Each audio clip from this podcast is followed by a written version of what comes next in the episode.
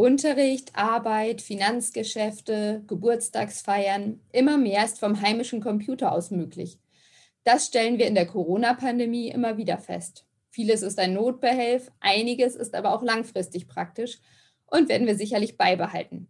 Eine wichtige Rolle dabei könnte der elektronische Personalausweis spielen. Und genau darum geht es heute in unserem Podcast. Und damit hallo, liebe Zuhörerinnen und Zuhörer, herzlich willkommen. Mein Name ist Sabina Hörder. Der elektronische Personalausweis fristet bislang ein Schattendasein. Dabei gibt es ihn schon seit vielen Jahren. Wer ihn nutzt, kann sich so einige Behördengänge oder Postbesuche sparen. Wer verbringt seine Zeit schon gerne in der Warteschlange oder in der Warteschleife? Mit ihm kann man zum Beispiel ein Konto eröffnen, Renteninformationen oder die Punkte in Flensburg abrufen oder den BAföG-Antrag einreichen. Was alles kann der elektronische Personalausweis? Und wie genau nutzt man ihn? Das werden wir in unserem heutigen Podcast klären. Ich begrüße dazu unsere Fachautorin Annette Jäger. Sie hat sich intensiv mit dem Online-Ausweis beschäftigt. Hallo Annette, schön, dass du da bist. Hallo Sabina. Ich erinnere mich noch, als ich das letzte Mal einen neuen Personalausweis beantragt habe, hat mich ein freundlicher Herr in der Meldebehörde gefragt, ob ich die elektronische Ausweisfunktion nutzen möchte. Was genau ich damit machen kann, war mir damals nicht klar. Annette, was ist denn der Online-Ausweis eigentlich genau? Also unter dem Online-Ausweis versteht man die elektronische Nutzung des Personalausweises. Das kann jeder auch mal selber anschauen. Das kann man nämlich sehen an seinem Ausweis. Wer den mal umdreht, sieht auf der Rückseite also einen kleinen blau-grünen Kreis. Und das ist das Symbol für die Nutzung der digitalen Ausweisfunktion. Und überall dort, wo der Kreis auf Homepages im Internet zum Beispiel auftaucht, ist bereits eben eine Identitätsfeststellung auf elektronischem Wege möglich. Und was genau bringt mir das? Also das erspart ganz einfach Zeit und Mühe. Mal so ein Beispiel. Viele Behördenangelegenheiten, die kann man ja inzwischen schon online erledigen. Aber manchmal muss man sich dann doch ausweisen bei bestimmten Vorgängen, müsste einen Termin auf dem Amt machen, äh, um seinen Personalausweis vorzulegen. Bietet die Behörde jetzt aber an, dass man das mit dem Online-Ausweis erledigen kann, dann spart man sich diesen Besuch. Inzwischen bieten auch übrigens Banken eine Identifizierung per Online-Ausweis an bei der Kontoeröffnung. Hat denn jeder Personalausweis diese Online-Funktion?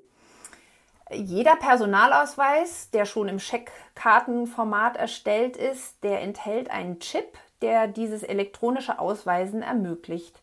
Seit 2017 ist der auch automatisch aktiviert und wer einen älteren Ausweis hat, der kann diesen für die Online-Funktion bei seiner Meldebehörde einfach nachträglich freischalten lassen. Also das genügt aber noch nicht alleine, den Ausweis zu haben mit dem Chip, sondern wer ihn online nutzen möchte, der benötigt dazu noch eine PIN.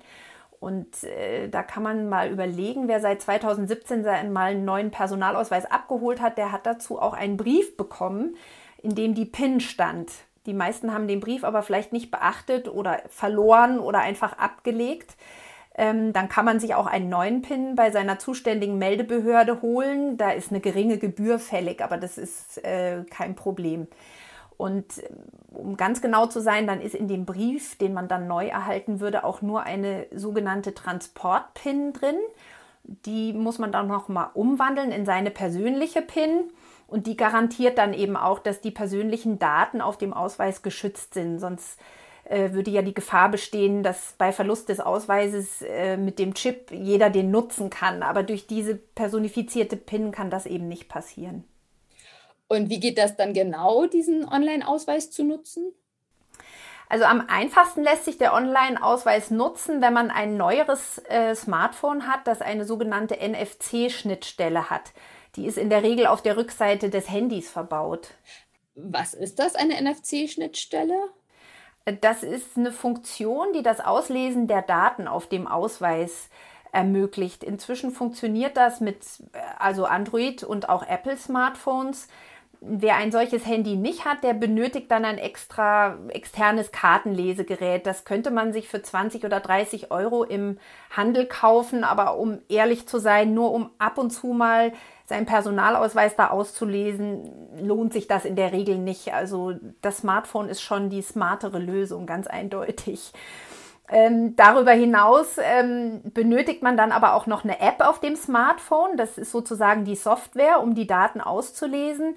Und am häufigsten wird da diese kostenlose Ausweis-App 2 ähm, genutzt, die der Bund bereitstellt. Die ist auch einfach im App Store zu finden. Ähm, NFC ist übrigens die gleiche Technologie, äh, wie sie auch beim mobilen Bezahlen zum Einsatz kommt. Wie das funktioniert, wer sich da genauer informieren will, was die Technik angeht, der findet auf unserer Homepage biallo.de auch einen Ratgeber zum mobilen Bezahlen. Woran erkenne ich, ob mein Smartphone so eine NFC-Schnittstelle hat? Ähm, tatsächlich erkennt man das jetzt äh, nicht an der Hardware. Da muss man einfach im Internet nachschauen, ob das eigene Handymodell diese Funktion bereits hat. Das kann man entweder beim Hersteller in Erfahrung bringen oder man kann auch auf der Seite äh, ausweisapp.bund.de nachschauen. Da sind Handymodelle gelistet, die diese Funktion bereits haben. Okay, nun hat man seinen Ausweis mit aktivierter Online-Funktion, ein passendes Smartphone und die entsprechende App. Wie geht das Ausweisen dann Schritt für Schritt weiter? Also, wenn man aufgefordert wird bei dem Vorgang, den man gerade erledigt, ähm, zur Identifizierung und ein passendes Smartphone hat, dann startet man einfach die App hält den Ausweis an das Smartphone, in dem Fall an die Schnittstelle auf der Rückseite, wo die genau verbaut ist, in der Mitte oder in einer Ecke. Das hat man ja vorher schon herausgefunden beim Hersteller. Dann wird man aufgefordert, die sechsstellige persönliche PIN einzugeben. Über den im Personalausweis gespeicherten Chip wird dann auch geprüft, ob dem Anbieter die Abfrage der Daten zusteht. Und wenn ja, werden die Daten übermittelt. Danach wird die Verbindung wieder getrennt und die Identifizierung ist abgeschlossen. Also das ist wirklich total einfach. Da wird man über die App sehr gut durchgeleitet. Ähm, man kann das Ganze übrigens auch am PC machen. Das ist vielleicht manchmal bequemer, gerade wenn man längere Anträge ausfüllt, wie einen BAföG-Antrag ähm, dann äh, kann man auch auf dem PC die Ausweis-App 2 laden, genauso wie auf sein Smartphone. Und man kann über die App beide Geräte, Smartphone und PC, koppeln. Wie das funktioniert, beschreibt die Ausweis-App. Äh, das nennt sich dann Fernzugriff und ist wirklich ganz simpel. Und wo überall kann man die Online-Ausweisfunktion schon nutzen? Hast du da ein paar Beispiele für uns? Also den BAföG-Antrag, den habe ich ja schon genannt.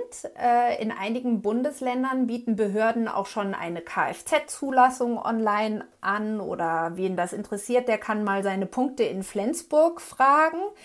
Ähm, die Deutsche Rentenanstalt äh, bietet an, verschiedene Informationen abzurufen, etwa den Rentenstand, den Versicherungsverlauf oder man kann dort auch eine Datenänderung vornehmen. Äh, wichtig ist vielleicht noch die Steuererklärung über Elster, die kann man komplett online machen. Und dann gibt es auch so aus der freien Wirtschaft Anbieter wie Vodafone zum Beispiel, die das Freischalten einer SIM-Karte per Online-Ausweis ermöglichen. Oder eben Banken bieten das an. Wenige sind es bisher, aber immerhin, äh, da kann man ein Konto damit eröffnen. Wer genau wissen will, was alles möglich ist, der kann in der Ausweis-App 2 auch mal äh, die Anbieter angucken. Die sind da nämlich alle gelistet, äh, die schon diese Online-Funktion anbieten und auch auf dem Portal personalausweisportal.de äh, bietet eine Liste mit Anbietern und da kann man auch abrufen, welche Smartphones die, die Schnittstelle haben. Wer schon mal online ein Konto eröffnet hat, kennt ja schon andere Verfahren zur Identitätsfeststellung, zum Beispiel das Postident-Verfahren oder Video-Ident. Was bringt denn da der Online-Ausweis noch für weitere Vorteile? Ja, das stimmt. Da gibt es auch andere Verfahren, also das Video-Ident-Verfahren, wo man in einem kurzen Videochat mit einem Dienstleister sein Gesicht und seinen Personalausweis in diversen Winkeln zur Identifizierung in die Kamera halten muss. Das hat sich ja schon gut etabliert und das hat vielleicht auch jeder schon mal gemacht. Und es gibt natürlich auch immer noch das klassische Postident-Verfahren, wo man in eine Postfiliale geht, um dort seinen Ausweis vorzulegen und sich identifizieren zu lassen. Ähm, aber man muss sagen, das Online-Ausweisen, was bei Banken oft E-Ident-Verfahren genannt wird, das geht einfach noch mal schneller und ist vor allem sieben Tage die Woche rund um die Uhr möglich, unabhängig davon, ob gerade ein Dienstleister beim Video-Ident-Verfahren verfügbar ist. Allerdings muss man auch sagen, dass das bisher nur sehr wenige Banken anbieten. Vorreiter sind da die DKB und die kommen direkt. Äh, das wird sich in, vermutlich in der Zukunft ändern, denn die Corona-Pandemie hat doch die Bereitschaft der Kunden, digitale Lösungen anzunehmen und zu nutzen, enorm erhöht. Da hat die Pandemie wirklich wie ein Beschleuniger gewirkt und vor allem auch die Erkenntnis gebracht, wie praktisch und zeitsparend digitale Lösungen sein können. Also es werden vermutlich in Zukunft noch mehr Banken aufspringen und den Online-Ausweis nutzen. Wer auf der Suche zum Beispiel nach einem neuen Girokonto oder einem Festgeldkonto ist, kann dazu übrigens ganz bequem die Vergleichstools vom biallo.de nutzen. Alles Wichtige rund um den Online-Ausweis haben wir auch noch einmal in einem Ratgeberartikel zusammengefasst. Den Link dazu findet ihr in der Podcast-Beschreibung. Ich bin gespannt, wie es mit dem Online-Ausweis weitergeht Vielleicht nutzen wir ihn in ein paar Jahren ja schon genauso selbstverständlich wie heute das Online-Banking oder Videotelefonate. Vielen Dank, Annette, dass du heute uns den Online-Ausweis näher gebracht hast. Ich freue mich schon auf den nächsten Podcast mit dir und wünsche dir einen schönen Tag. Vielen Dank, Sabina. Es hat mir wieder Spaß gemacht und ich freue mich auf nächstes Mal. Vielen Dank auch, liebe Zuhörerinnen und Zuhörer, dass ihr wieder mit dabei wart. Tschüss und bis zum nächsten Mal.